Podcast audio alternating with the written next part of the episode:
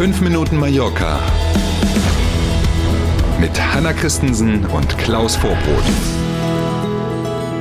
Mitte der Woche, 5 Minuten Mallorca. Das ist die Ausgabe von Mittwoch, den 15. September. Guten Morgen. Schönen guten Morgen. Ende September ist Schluss mit den zusätzlichen Terrassen für Bars und Restaurants. Angekündigt war es ja schon bei der letzten Verlängerung, das ist ja immer so im Drei-Monats-Schnitt verlängert worden, hieß es schon, das scheint jetzt dann das letzte Mal zu sein. Deswegen dürfte sich eigentlich niemand wundern. Jetzt steht es aber fest, schwarz auf weiß hat man es aus dem Rathaus in Palma. Ab Oktober müssen die gastronomischen Betriebe in Palma die Flächen wieder räumen. Die werden dann wieder das, was sie vor Corona auch waren, nämlich Parkplätze. Und ähm, die zusätzlichen Terrassen hat man ja damals eingerichtet. Das gab es ja in vielen deutschen Großstädten auch um den Gastronomen eben Umsatzmöglichkeiten zu schaffen, weil die Innenräume ja komplett gesperrt waren und man dort also keine Gäste bewirten dürfte. Ähm, das ist dann, wie gesagt, immer mal wieder verlängert worden. Jetzt in letzter Zeit war aber zu hören, dass vor allen Dingen die Anwohner immer lauter geknurrt haben, gerade jetzt auch im Zusammenhang mit äh, Schulanfang und man mhm. findet abends keine Parkplätze mehr.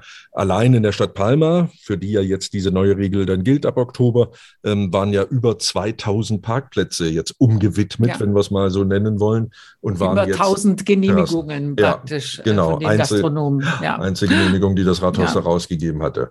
Naja, schauen wir mal, ob im Umkehrschluss auch die Gastronomen dann wieder 100 Prozent der Plätze innen belegen dürfen. Das steht noch nicht fest. Andere mhm. Abteilung im Rathaus sozusagen. Und was wir auch noch nicht wissen, ist, ob diese Regelung, die das Rathaus Palma jetzt für die Stadt Palma erlassen hat, auch von anderen Rathäusern übernommen wird. Also, mhm. dass andere Gemeinden auf der Insel, die das Kopieren. ja auch so gemacht hatten, ob das, die dann auch sagen, okay, ab Oktober ist auch hier wieder Schluss. Wissen wir noch nicht. Gucken wir mal. Für Palma wissen wir es jetzt auf jeden Fall. Also ich persönlich muss sagen, freue ich mich, weil die Parkplatzsituation im Zentrum ist katastrophal. Bei ja. euch da in Santa ja, Catalina ja, ist ja, überhaupt kein Parkplatz. Wenn man von draußen kommt mhm. und nach Palma reinfährt, ist die Möglichkeit, einen Parkplatz zu finden, immer schon schlecht gewesen, aber jetzt fast unmöglich. Ne? Auf der anderen Seite hatte es natürlich natürlich nochmal so einen besonderen Flair irgendwie ja auch, ne? wenn diese Terrassen da draußen waren im Sommer, dann eben auch mit den aufgespannten Schirmen und so. Das fürs Auge war es schon schön, für den Autofahrer war es natürlich Nervenfasching. Ja, Besucher von Palma hatten es noch schwerer als sonst mit den Parkplätzen. Anwohner auch.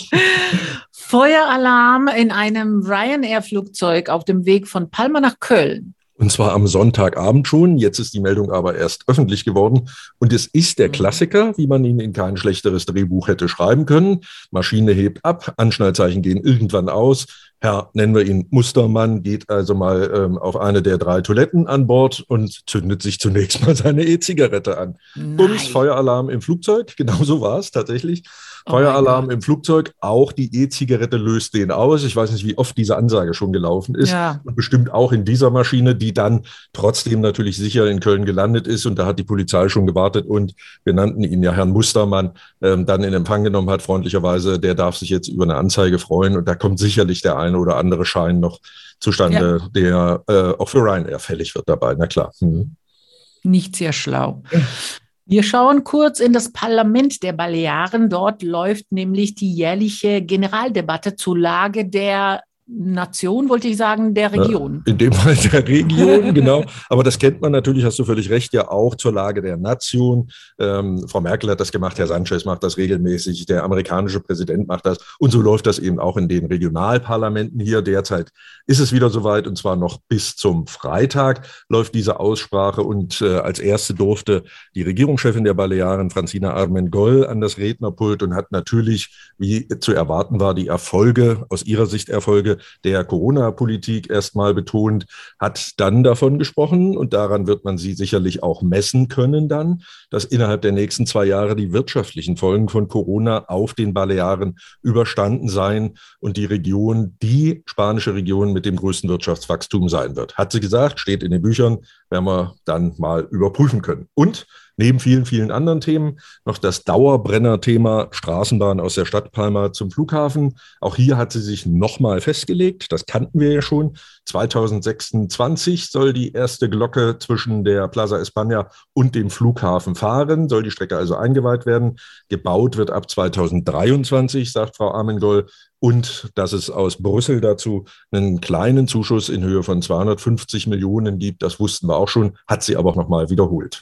Dabei sind wir beim Wetter. Heute nochmal sonnig und nur vereinzelt Wolken bei Werten leicht über 30 Grad.